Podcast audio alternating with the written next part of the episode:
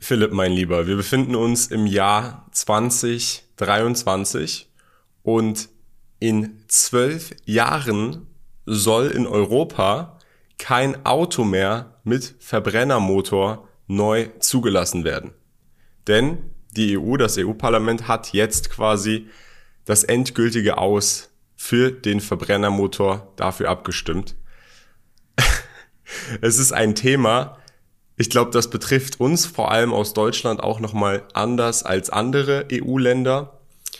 Ähm, und ich glaube, es ist ein interessantes Thema, da mal drüber zu sprechen, weil es gibt da viele verschiedene Meinungen und ich glaube, viele interessiert auch unsere Meinung. Ich habe es auch öfter mal in den Kommentaren von unserem Podcast gelesen. Was ist denn eure Meinung zum Verbrennermotorstopp? Aber erstmal herzlich willkommen. Neuer Podcast, neuer Tag. Wie geht's dir?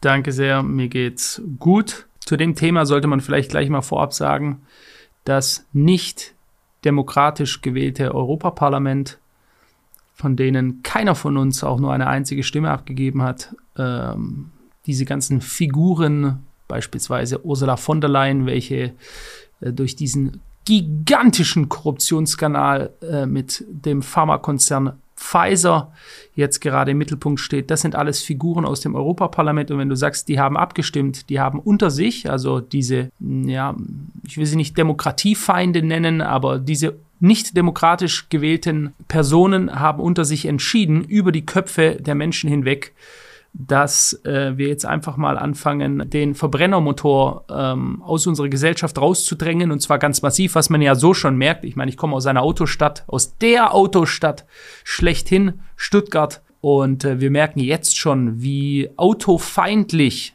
da sage ich nicht nur verbrennerfeindlich, sondern autofeindlich generell, ja? also auch Elektrofahrzeugen gegenüber, bestehende Parkplätze, da werden einfach große Clustersteine draufgelegt äh, so, das ist jetzt kein Parkplatz mehr und das ist jetzt hier Platz für Menschen, um sich an der Straße zu setzen und lauter so ein Schwachsinn, ja. Ähm, ja, man hört vielleicht schon, ich halte da relativ wenig davon, denn äh, das Volk, die Menschen, ja, ob nun in Deutschland oder in Europa, die wurden nicht dazu befragt. Und wenn wir uns eine ganz aktuelle Umfrage anschauen, und ich will behaupten, dass diese in Deutschland ganz ähnlich aussehen würde, ähm, dann sehen wir, dass die Mehrheit der Menschen darauf absolut keinen Bock haben. Ich sollte mich vielleicht anders ausdrücken. Sie lehnen das ab. Sie wollen es nicht. Ja. The Daily Express hat ja gestern einen äh, Artikel veröffentlicht. Staggering poll shows 93% oppose 2030 Petrol and Diesel Car Ban. Also auf Deutsch eine überwältigende Mehrheit von 93 Prozent. Man muss sich das mal vorstellen, was 93 Prozent sind. Ja, das ist so eine absolut klare Mehrheit, dass nur sieben Prozent absolut verwirrter diesen äh, den Ban, also das Verbot von Diesel und grundsätzlichen Benzinverbrennermotoren befürworten. Ja. Der Rest 93 Prozent lehnt das ab. Da dürfte es überhaupt gar keine Diskussion darüber geben, dass man jetzt und das ist ja das Problem mit der Brechstange versucht, das innerhalb kürzester Zeit umzusetzen. Und zwar in Zeiten großer gesellschaftlicher Tumulte, die wir haben, großer Schwierigkeiten, einer frappierenden Inflation. Wir haben massive Probleme, was Lieferketten angeht. Und das ist ja noch ein weiteres Thema, Kian. Dann lasse ich jetzt gleich, weil ich merke schon, wie ich rante hier rein. Wir haben massivste Probleme was unsere Stromversorgung angeht. Wir wechseln also auf Elektro, während sich die Irren und Wirren, die wirklich Irren und Wirren in unserem Land, dazu entschieden haben, aus der Atomkraft auszusteigen und in Flatterstrom reinzugehen, also darauf zu hoffen, wie Habeck sagt, wenn wir Glück haben, auf das Glück zu hoffen, dass es genügend Sonne gibt im Sommer, dass die Solarpanels möglichst viel Elektrizität einfangen oder wandeln können durch Sonnenenergie oder wir möglichst viel Wind haben, um damit dann irgendwann Millionen von Elektrofahrzeugen anzutreiben. Ich äh, sehe das ganz, ganz, ganz kritisch, diese Sache. Also aktuell muss man ganz klar einfach sagen, gibt es die Infrastruktur nicht her. Und da geht es dann nicht nur um diese ähm, Aufladenetze, die du dann hast, sondern es geht grundsätzlich darum, wenn du, wenn alle jetzt Elektroautos ab morgen fahren würden und kein anderes Auto, der Strom muss ja von irgendwo herkommen. Und wenn du am Ende hier in Deutschland deine, äh, ja, nicht nachhaltigen Energiequellen bannst und dir dann den Strom aus dem Ausland beziehst, wo er genauso nicht nachhaltig produziert wird und die Ausgaben gehen dann in Richtung, wir kaufen das, wir sind ja nicht die Bösen, wir haben unsere Elektrofahrzeuge, aber am Ende des Tages wird der Strom dann unter genauso umweltschädlichen Aspekten hergestellt, dann bringt's vorne und hinten nichts. Und dann fragt man sich, für wen ist denn, also was bezweckt und welche Intention wird dann mit dieser Agenda eigentlich verfolgt, wenn diese Grundaussage, dass der Ausstoß von diesen Treibhausgasen durch die Autos zu hoch ist, aber dann der Ausstoß durch die Energiegewinnung am Ende wieder ausgeglichen wird. Das macht für mich zumal keinen Sinn. Da müsste die Infrastruktur da sein. Wenn man jetzt das Ganze aus einer anderen Sicht sieht, ähm, dass die Gesetzesmacher hier bewirken wollen mit den Gesetzen, dass die Infrastruktur sich wegen den Gesetzen in diese Richtung entwickelt, dann finde ich auch, gibt es auf jeden Fall bessere Ansätze, weil nehmen wir mal jetzt an, der Zweck ist, wir wollen, dass sich die Infrastruktur erneuerbar besser ausbaut, dann macht man das, glaube ich, eher weniger mit Verboten, sondern eher damit, dass man marktwirtschaftlich dahingehend interveniert, das Ganze einfach lukrativer zu gestalten für Unternehmen, da neue Ideen zu entwickeln und mit Innovationen quasi an der Stelle zu punkten, statt mit Verboten, die ja, wie man sehen kann, nicht mal von den Menschen unterstützt werden. Und das ist für mich so das Problematische hier dran. Oder natürlich könnte man das Argument auffassen zu behaupten, wir müssen eingreifen, wir müssen intervenieren, weil sonst reiten wir alle zusammen in den Untergang. Aber man kann das eben nicht machen, wenn 93 Prozent der Menschen dagegen sind. Ähm, ich meine, wenn man diese Abstimmung in Deutschland machen würde, würde das Ergebnis auch genauso, wenn nicht sogar noch schlimmer ausfallen. Du hast es auch in Berlin beispielsweise, du hast ja vorhin von diesen äh, abgesperrten Straßen gesprochen, Philipp. In Berlin hatte ich das, als ich noch in Berlin gewohnt habe, relativ zentral auch. Die Straße, die ich eigentlich immer verwendet habe, um einfach nur mit meinem Auto rauszufahren, wurde dann in eine Fahrradstraße umgewandelt und es war dann erstmal nur ein Experiment, was irgendwie drei bis sechs Monate ausgeführt werden sollte, um zu sehen, was dann da passiert. Und ähm, irgendwie hat sich das Ganze dann auf mehrere Jahre verlängert und irgendwie stand dann diese Straße immer zugestellt mit so Pollern. Man könnte jetzt argumentieren, gut, dadurch sind da mehr Leute unterwegs gewesen. Unter der Woche war da aber gar nichts los und vermutlich hat es deutlich mehr Stau ausgelöst. Also da verstehe ich auch dann wieder nicht, was der Zweck dahinter ist, wie du auch sagst, mit den Parkplätzen.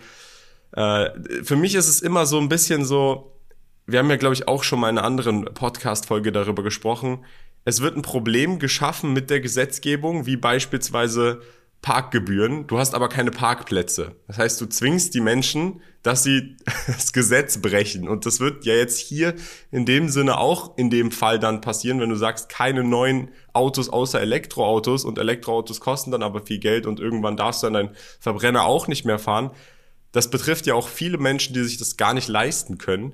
Dementsprechend, äh, wie gesagt, damit so starken Verboten, wo dann auch die Mehrheit dagegen ist, das ist, glaube ich, einfach nicht der richtige Weg. Ja, es ist undemokratisch. Ich meine, äh, von was reden wir hier? Ja?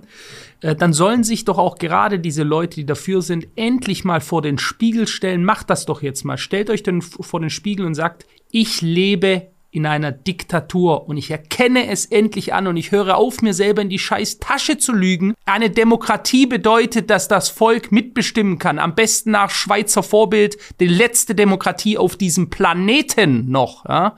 Und wir sehen jetzt hier, dass eine zentralistisch organisierte Machtstruktur in Brüssel sitzend, ja, Europäische Union, von denen niemand gewählt wird, irgendwelche Gesetze über unsere Köpfe hinweg entscheidet.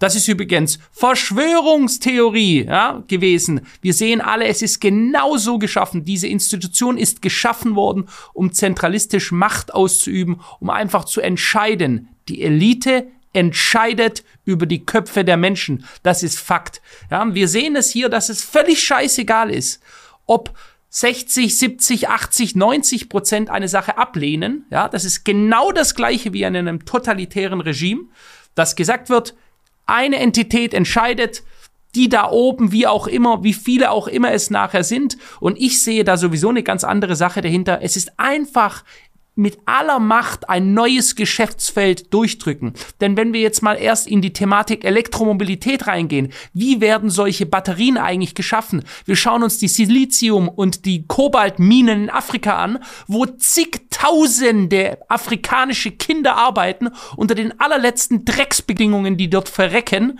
ja?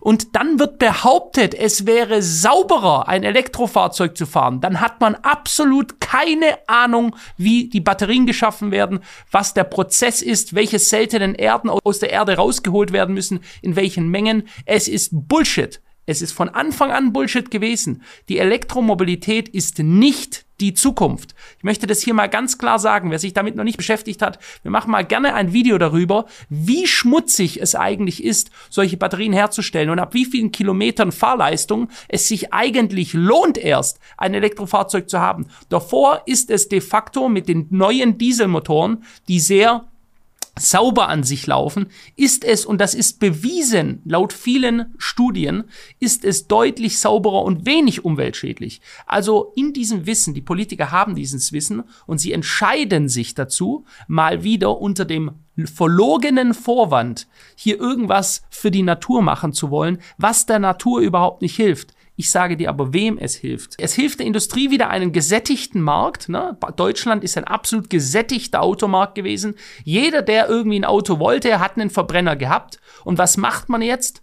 Man kreiert ein komplett neues Marktumfeld, eine neue Nachfrage, indem man sagt, Pech gehabt, Freunde, ich erinnere dich, als allererstes war es der Dieselmotor. Da hieß es vom Staat aus, kauft euch alle einen neuen sauberen Diesel. Diesel sind saubere Motoren, kauft ihn euch, wir kommen euch sogar noch entgegen. Dann hieß es, wir verbieten Dieselmotoren in den Städten. Du erinnerst dich noch, auch ein völlig undemokratischer Vorgang, eine reine Lüge der Regierung, die erst die Leute dazu animiert, Dieselfahrzeuge zu kaufen. Nachdem sie das getan haben, der Markt also wieder ausgeschöpft war, hat man gesagt, wir verbieten, dass die älteren Diesel in die Städte reinfahren dürfen. Ich kenne das von vielen Leuten, die dann sagen, scheiße, ich parke irgendwo außerhalb von Stuttgart mein Fahrzeug auf, auf einem Parkplatz und fahre dann mit der Bahn rein. Ja? Und jetzt geht man rüber und sagt, wir kreieren nochmal einen ganz neuen Markt, nehmen die Leute nochmal aus, ihr müsst eure ganzen Verbrenner loswerden und wir wechseln jetzt auf Elektro. Das bedeutet, Millionen neuer Fahrzeuge müssen gekauft werden.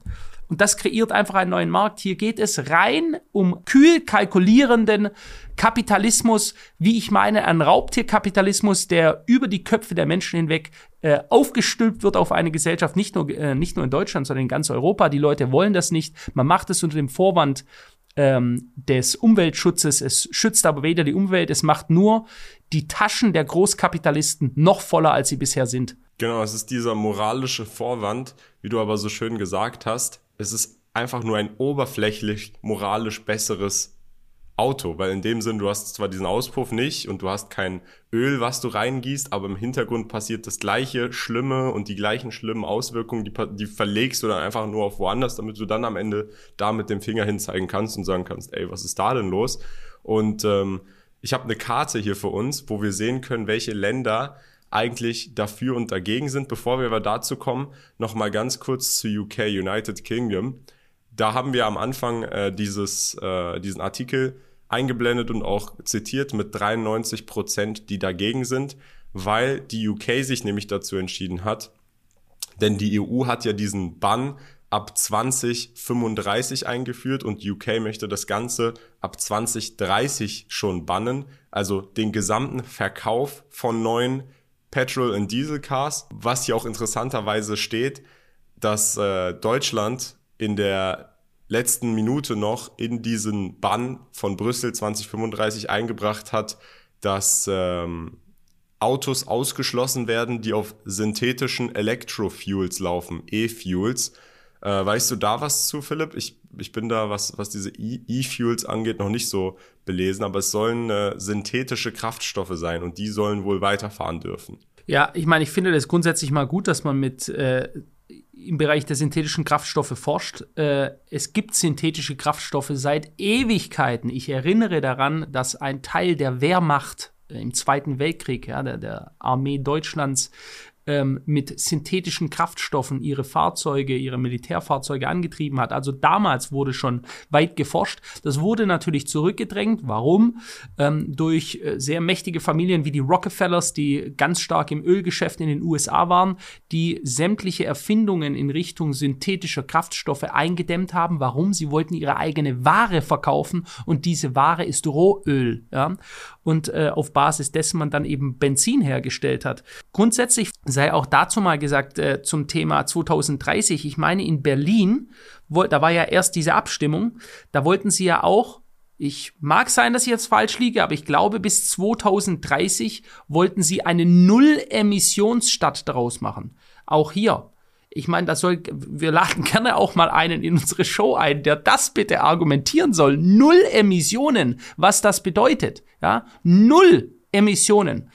Und das ist gescheitert. Auch hier wollten das die Leute nicht. Ich sag dir ganz ehrlich, ähm, das wurde so gefeiert, so ein bisschen ein Sieg gegen die Klimaverrückten. Ich finde nicht, dass das ein Sieg war. Ja? Ich hätte es besser gefunden. Die hätten ihren ganzen Wahnsinn, den sie in sich tragen, freien Lauf gelassen und es wäre eine Mehrheit gewesen für dieses Projekt der Null-Emissionsstadt weil dann hätte man gesehen, vor allem auch die Leute, die da dafür sind, das wäre so brachial gescheitert, diese Sache, weil es schlichtweg nicht umsetzbar ist. Nicht nur dieses Konzept, in Berlin sind so ziemlich alle Konzepte nicht umsetzbar, eine der höchst verschuldeten Großstädte überhaupt, dort funktioniert absolut gar nichts, ja. Da wird mehr von Clans, also arabischen Großfamilien regiert, als von der Berliner Regierung, die dort null Autorität ausstrahlt. Man äh, sieht nur äh, Flughafen Bär beispielsweise, ein Multimilliarden Grab. Ich finde, es wäre besser gewesen, man hätte dieses ganze Projekt jetzt quasi mit der Brechstange durchgezogen und man hätte dann gesehen, wie brachial das scheitert. Dann wären manche Leute da aufgewacht und hätten mal gesehen, was für Utopien sie sich eigentlich schaffen wollen. Ja, Berlin, das Problem würde ich sagen, ist einfach, dass du dann die Leute hast, die, wie du gesagt hast, dann nicht die, die Konsequenzen ihrer verrückten Ideen zu spüren bekommen, sondern dann durch diesen Deckmantel der Gesellschaft dann immer noch getragen werden und am Ende ist alles gut und man kann seine verrückten Ideen ausleben, aber man sieht und merkt gar nicht, kriegt gar nicht die Reaktion oder die Konsequenz davon zu spüren, weil dann würde das, glaube ich, ganz anders ablaufen, wenn die Menschen, die für solche Dinge sind, mal sehen würden, was es überhaupt auslöst. Aber ich würde sagen, kommen wir zur Karte, die ist jetzt mal hier eingeblendet. Und zwar seht ihr jetzt hier einmal in Grau die Länder, die dagegen sind, beziehungsweise da keinen Bann ausgesprochen haben und dann in verschiedenen Farben für die verschiedenen Zeiten, ab wann da potenziell dann das Ganze eingestellt werden soll. 2025, 2030, 2035 und 2040. Interessant ist, bei 2035, ähm, da haben wir einmal Europa. Da, fangen wir mal anders an, Kian. Ich möchte dir da nicht ins Wort fallen, aber als allererstes stellen wir mal fest, Grau ist die Fläche, die nicht mitmachen. Sind wir uns hier einig, dass die vast majority, die größte, mit Abstand größte Landfläche darauf, bei dieser ganzen Sache überhaupt mal gar nicht mitmacht? Genau, also für die ganzen Podcast-Zuhörer, 70% ist grau, 30% ist farbig. In dem Sinne 70% macht da gar nicht mit, 30% macht da mit. Du hast also zum einen die EU, die ab 2035 das Ganze bannen möchte, wo ja das EU-Parlament einfach für alle abgestimmt hat. Und dann hast du Kanada und Alaska. Nordamerika ist grau. Nordamerika ist grau, natürlich, weil sie legen den Schwachsinn nur auf andere. Die würden doch niemals sowas machen. In Nordamerika, also in den USA, geht es ums Geschäft. Da geht es nicht um geisteskranke Ideologien. Jetzt muss ich vielleicht ein bisschen vorsichtig sein. Doch, das tut es. Nämlich genau in den Staaten, die du jetzt hier siehst an der Seite, die äh, hier auch noch in lila eingezeichnet sind. Da ist beispielsweise Kalifornien dabei, ja, mit der Hochburg LA, die ja auch absolut mit ihren progressiven Gender-Ideen, die sind die Gender-Vorreiter der Welt, die sind die Trans-Vorreiter der Welt, ähm, alles, was als super progressiv und modern gilt, die wollen ja auch mitmachen. Der Rest Amerikas möchte nicht mitmachen. Also man hat einen kleinen Teil von Nordamerika an, an der linken Seite, also an der Westküste, und das ist LA zum Beispiel, Kalifornien. Dann darunter, was ist da drunter in, in Gelb, Philipp? Darunter ist Mexiko ich persönlich diese 2040 gelbe Markierung, wo du dann Mexiko einmal hast, Indien hast du einmal auf der anderen Seite des Globus und äh, Ägypten, glaube ich hier. Ägypten, ja, und die Türkei. Ich lasse mich ja auch gerne äh, mal von jemandem, der sich da besser auskennt, ich bin da beileibe kein Experte, aber wer ein bisschen Mexiko kennt, diese unglaublichen Landflächen, ja, wie genau soll das funktionieren, dass dort die Leute, äh, vieles einfachste Menschen dort Bauern, landwirtschaftlich arbeiten, dass die dort alle mit Elektro rumfahren? Ja? Also ich finde das absolut abstrus. Das ist ja auch das, was in, in den USA viele Leute argumentieren, die nicht umsonst ihre Pickups fahren. Ja, die verbrau die sind sehr schmutzig und so, gar keine Frage, darum geht's auch gar nicht. Ja? Also hier wird überhaupt nicht abgestritten, dass es schmutzige Motoren auch gibt. Aber es gibt einfach Menschen, die leben weit, weit, weit abseits von größeren Städten oder so, ja. Und wie das funktionieren soll, dass die alle mit Elektro fahren, ich finde das äh, höchst spannend, ja. Höchst spannend. Vor allem hast du aber auch, weil das ist auch wieder das Problem, finde ich. Zum Beispiel in Europa, du hast Volkswirtschaften, die sind dann nicht so stark. Und da sind dann Leute, die haben seit 30 Jahren dasselbe Auto und die haben kein Geld und die haben auch keine vernünftige Rente und die haben nicht die Mittel, um jetzt ein neues, teures Auto zu bekommen oder zu kaufen. Ähm, aber da geht ja nochmal so ein bisschen auch dieser Punkt einher und das habe ich auch auf Twitter gelesen, weil viele diese Meinung vertreten von wegen der WEF, The Great Reset, dir gehört nichts und du, wird, du wirst glücklich sein. Also sprich, wenn jetzt hier durch Gesetze dann in Italien auch die Omi oder Menschen, die eben weniger Vermögen und Einkommen haben, dazu gezwungen werden, sich ein neues Elektroauto zu holen, weil sie mit dem alten nicht mehr rumfahren dürfen, aber sie müssen rumfahren, dann ähm, kann man sich ja daran beteiligen an einem System, was dann auch potenziell bei teureren neuen Autos passieren würde, dass man sich Autos nur noch teilen kann und mieten kann und gar nicht mehr ein privates Fahrzeug besitzt, Richtig. Äh, du kommst genau auf den Punkt äh, und genau das ist es. Es ist Sozialismus pur, der sich auch gar nicht mehr versteckt. Er sagt nicht mehr, ich bin nicht der Sozialismus, sondern er sagt jetzt, ich bin der Sozialismus, ich sag's dir ins Gesicht und ihr werdet es alle ertragen. Ja? Und das ist doch genau der Punkt. Dieser Sozialismus, der kommt, der ist nicht fair, der macht die Leute nicht gleich. Das ist die Lüge, die er verkauft. Ja?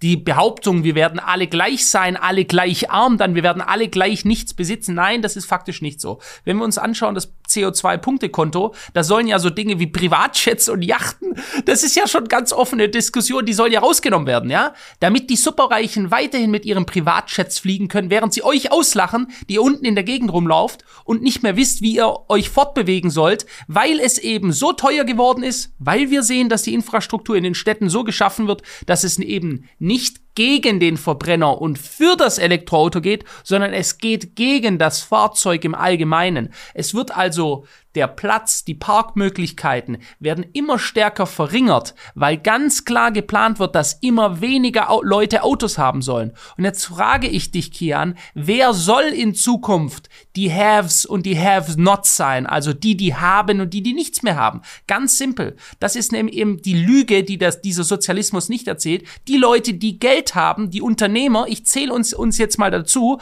dann fahre ich halt ein Elektroauto oder ich kaufe mir für eine exorbitante Summe weiterhin einen Verbrenner und fahre den, einen Oldtimer zum Beispiel. Ich kann mir nicht vorstellen, dass die Oldtimer einfach verbieten werden, ja, weil diese Oldtimer werden von sehr vermögenden, mächtigen Leuten gefahren und die wollen die in Zukunft noch fahren. Ja, und dann kostet das Benzin halt 10 Euro, scheiß drauf, fahren wir es halt trotzdem, ja. Und genau das ist der Unterschied. In Zukunft werdet ihr sehen, werden die reichen Leute die ganzen Vorzüge, die sie jetzt haben, immer noch haben, bloß der Masse der Menschen, der hat man es dann weggenommen. Und erst dann wird sie so langsam begriffen, dass sie sich das alles selbst selbst erwählt haben mit ihrer Stimme, als sie noch wählen konnten. Genau, und dann ist es zu spät, dann ist es irreversibel und dann ist die Situation so, wie sie ist. Aber das ist ja allein das, was du gerade gesagt hast, dass da Yachten und Privatjets ausgenommen werden. Das ist ja absolut, das kann man ja nicht ernst nehmen dann. Überleg mal, du sollst dir zu 17 ja, ein Auto teilen, aber.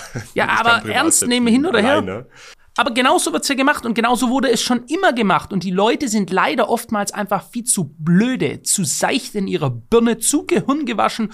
Es ist einfach, sie verstehen nicht den Hintergrund, weil man ihnen immer mit Emotionen kommt. Der Sozialismus kommt immer mit Emotionen. Der kommt nicht mit sachlichen Argumenten. Es hat nie mit Logik zu tun, sondern immer nur, wie fühlst du dich? Fühlst du die Umweltverschmutzung? Fühlst du den Untergang? Die, die Leute von Last Generation, die sich da äh, mit Klebstoff Klebstoff auf dem Boden kleben, um den Verkehr aufzuhalten in den ganzen Städten. Ich glaube ja wirklich, die sind so indoktriniert, die glauben, morgen geht die Welt unter, ja. Und wir haben diese Story schon so oft gehört. Nehmen wir Al Gore, der damalige Präsidentschaftsanwärter der USA, der uns erzählt hat, New York wird unter, also Manhattan wird unter Wasser stehen. Und dann hat er da ähm, Videoprogramme gezeigt, Vorberechnungen, wie der Wasserpegel so stark steht, dass Manhattan unter Wasser steht. Nichts davon ist passiert. Ja, auch das muss mal ganz klar ausgesprochen werden. Nichts davon ist passiert. Ja, und es wurde uns erzählt, dass in den 80er Jahren das Öl ausgehen sollte. Es werden jeden Tag neue Ölquellen gefunden. Ja? Man spricht ja heute schon davon, dass es viele Experten auch das ganz klar sprechen, die die Peak Oil, also das Öl ein Peak hat und wir jetzt immer weniger, immer weniger Öl rausziehen, die das Ganze schon sehr, sehr in Frage stellen, ob das überhaupt so ist. Ja?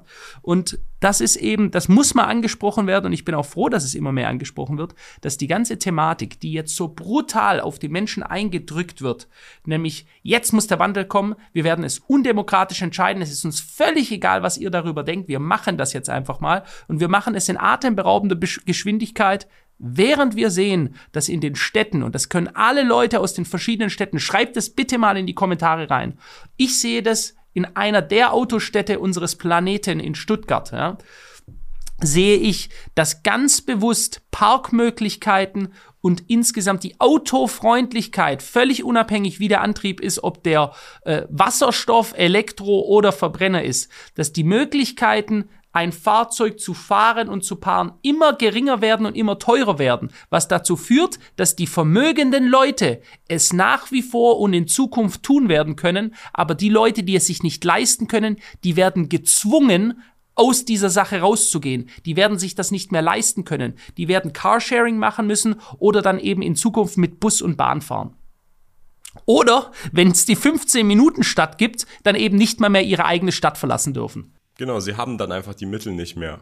Das ist auch ein Sinn der Freiheit, den du hast, weil du da, damit mobil bist. Du kannst damit das Land schnell verlassen, du kannst hingehen, wohin du möchtest. Das ist dir dann genommen, wenn es nur noch ja, Autos gibt, die zu 17 geteilt werden und Busse und öffentliche Verkehrsmittel. Ich habe hier einen interessanten Tweet, beziehungsweise eine lustige Antwort auf äh, diesen Bann von 2035 unter einen Tweet. Und, und zwar hat jemand die Frage gestellt, was kommt zuerst? Das Aus für den Verbrennermotor oder das aus für die EU. Und da ist die Frage 2035, wer weiß, Philipp, ob die EU bis dahin noch überhaupt existieren wird. Wer weiß, ob wir bis dahin noch existieren werden. Naja, und ich sage das jetzt nicht zynisch, aber ich meine, wir haben einen äh, sich brutal ausweitenden Konflikt in der Ukraine. Wir wissen nicht, äh, was da läuft. Da wird von beiden Seiten gezündelt, wie es nur geht. Äh, das aller, aller, aller, allerletzte, über was sie reden wollen, sind Friedensverhandlungen. Und da beziehe ich absolut beide Seiten mit ein. Ähm, deswegen, ich finde das immer spannend. Ich hatte gestern zum Beispiel ein Webinar, da hat einer gefragt, wie schätzen Sie den Bitcoin in zehn Jahren ein? Ich sage, in zehn Jahren, ich habe keine Ahnung, was in zehn Jahren, jetzt mal ganz im Ernst, in, was, weißt du, was wir in zehn Jahren hier noch machen, wie die, sich, die Gesellschaft verändert hat, die sich in so rasendem Tempo aktuell verändert? was auch, wie gesagt, sehr stark autoritär durchgedrückt wird. Ich weiß nicht, was da ist. Ja. Aber es ist wichtig, dass wir darüber reden. Es ist wichtig, dass wir diese Themen haben. Es ist wichtig, dass sich auch viele, viele Stimmen jetzt erheben, die sagen, hört mir auf mit eurer Klimahysterie. Und ich benutze ganz bewusst diesen Ausdruck denn ich halte es für eine Klimahysterie, es ist eine Hysterie, das ist ein Krankheitsbild von Menschen, ja. Sie können nicht mehr sachlich darüber denken, sie werden jetzt durch die Medien in so eine Panik reingedrückt, man weiß gar nicht mehr von wo überall die Panik kommt und jetzt soll schnell, schnell, schnell Veränderung kommen, nicht darüber nachdenken, hört auf uns, wir machen das jetzt ganz schnell, ja. Und diese, diese Dinge, die dort kommen sollen, die schaden der Masse an Menschen. Und das geht voll in die Agenda rein, wie du schon gesagt hast, Klaus Schwab, WEF, The Great Reset, du sollst nichts mehr besitzen und du wirst glücklich sein. Ich bezweifle nur am Ende, ob der zweite Satz, du wirst glücklich sein, dann da auch noch haltbar ist. Den ersten bezweifle ich nicht, dass sie wollen, dass man nichts mehr besitzt. Ja, die Freiheit wird vor allem genommen. Aber wie du schon sagst, wir wissen nicht, was in zehn Jahren ist. Wer weiß, wie weit diese Agenda weitergeht oder nicht. Ein interessantes Thema, was wir vielleicht in einem anderen Podcast besprechen könnten, wäre die EU mal, beziehungsweise wäre denn ein Zerfall der EU realistisch, unter welchen Bedingungen oder ja, grundsätzlich mal EU-Parlament, wie kommt es denn überhaupt dazu, dass da einfach so abgestimmt wird über etwas, was so viele Länder und so viele Menschen betrifft, die da gar keinen demokratischen Einfluss drauf haben? Wenn euch das interessiert, Freunde, lasst uns das gerne mal wissen in den Kommentaren auf YouTube. Äh, übrigens, die ganzen Einblendungen, die gibt's auf YouTube, falls ihr diesen Podcast auf Spotify und so weiter. Aber wir werden es trotzdem immer versuchen, so ähm, verbildlich zu erklären, damit ihr, falls ihr das Ganze in der Audio hört, im Auto oder so, dass ihr das trotzdem versteht. Hat mich gefreut, Philipp. Wir haben eine Sache vergessen, die wollte ich noch mal ganz kurz am Ende ansprechen, damit wir sie nicht gar nicht ansprechen, und zwar die Routinen. Ja, also meine Routinen, die laufen. Ähm, ich muss auch, ich hatte am Montag hatte oder am Dienstag, ich weiß, ich weiß nicht mehr genau, ähm, hatte ich einen, äh, war ich bei einer Talkshow, Fair Talk in Stuttgart mit Zuschauern und so, da waren einige Leute da, da auch nochmal Grüße gehen raus, fand ich ganz toll, da sind sie aus Berlin gekommen, um ähm, ja, mit mir zu sprechen und äh, haben auch über Routinen gesprochen, wie toll sie das finden. Auch Grüße ganz viele Leute an dich, Kian, dass sie sagen, äh, wie wir ihnen Mut machen und sie motivieren dazu, ihre Routinen einzuführen, einen strukturierten Tagesplan anzugehen und so. Das ist eine wichtige Sache für viele Menschen und wir sollten da auch dranbleiben. Ähm, ja, läuft gut. Ich merke, dass ich ähm, deutlich wenn ich jetzt mal so einen Vorteil äh, sagen kann, dass ich deutlich freier sprechen kann bei äh, ich habe gestern ein Video gemacht zu BTC ETH, das ging so 23 Minuten. Ohne einen Cut habe ich dieses Ding einfach äh, in Grund und Boden gelabert, was eigentlich selten ist, weil ich sage ganz ehrlich, es passiert immer mal wieder, ich als äh, Vorzeigelegistheniker, dass ich ähm, sich Worte überschlagen oder so und man sagt irgendwas falsch und, und dann muss man es zusammenschneiden oder so. Aber da ist es einfach wie aus dem Maschinengewehr rausgekommen. Und das funktioniert meiner Meinung nach, indem man Meditation macht, indem man Ruhe findet, also zu einer anderen Zeit äh, und dann seine Gedanken ordnet, seine Glaubenssätze ausspricht, in Klarheit lebt und dann ist man auch in der Lage, viel schneller Gedanken zusammenzufassen. Ja, Mental Clarity. Liebe Grüße an jeden, der mich da gegrüßt hat bei dir zurück. Äh, auch bei mir jetzt läuft's gut. Ich habe ja das letzte Mal, wo wir darüber gesprochen haben, gesagt, dass bei mir das mit dem Aufstehzeiten beziehungsweise den Biorhythmus, das ist ja der Grund, warum ich das, da wurde ich auch gefragt, warum mir das so wichtig ist. Man nennt es den Biorhythmus, weil im Schlaf verdaust du nicht nur das Essen, sondern du regenerierst dich und was auch deine Gehirnkapazitäten angeht, deine Energielevels am, am nächsten Tag sind da sehr, sehr entscheidend, dass man da wirklich zwischen 23, spätestens zwischen 22 und 23 Uhr oder 0 Uhr schlafen geht und dann am nächsten Tag dann dementsprechend acht Stunden aufwacht. Und das habe ich jetzt auch äh, wieder im Griff, tatsächlich seit dem letzten Podcast. Deswegen, Leute, bleibt dran. Ähm, falls ihr nicht wisst, worum es geht, es geht darum, seine Routinen durchzuführen, um einen guten Start in den Tag zu haben mit positivem Momentum, sei es Meditation, sei es das Aufschreiben der Ziele oder eine kalte Dusche oder eine Rotlichttherapie. Ähm, ja, aber ich würde sagen, das war's mit dem Post Podcast, Philipp. Hat mich gefreut. Schreibt's gerne mal rein in die Kommentare, wie ihr das heute fandet. Äh, ich weiß, ich habe da ziemlich rumgerantet, wird wahrscheinlich manchen Leuten nicht gefallen, aber ich bin gerne in der Lage, alle meine Standpunkte zu diskutieren oder so. Ne? Ich hau die nicht einfach nur raus, sondern ich kann die auch äh, besprechen. Und wenn ihr mal wollt, dass wir mal über das Thema auch Schmutz oder die schmutzige Herstellung von Elektrofahrzeugen und deren Batterien darauf eingehen, weil da gibt es sehr, sehr interessante Erkenntnisse von Journalisten, die die Minen besucht haben und gesehen haben, was für ein Schmutz dort ver, verursacht wird, für eine Umweltschädigung, können wir auch gerne dieses Thema mal näher beleuchten. Genau, das war's mit dem Podcast und wir sehen uns montags und freitags 19 Uhr. Ciao.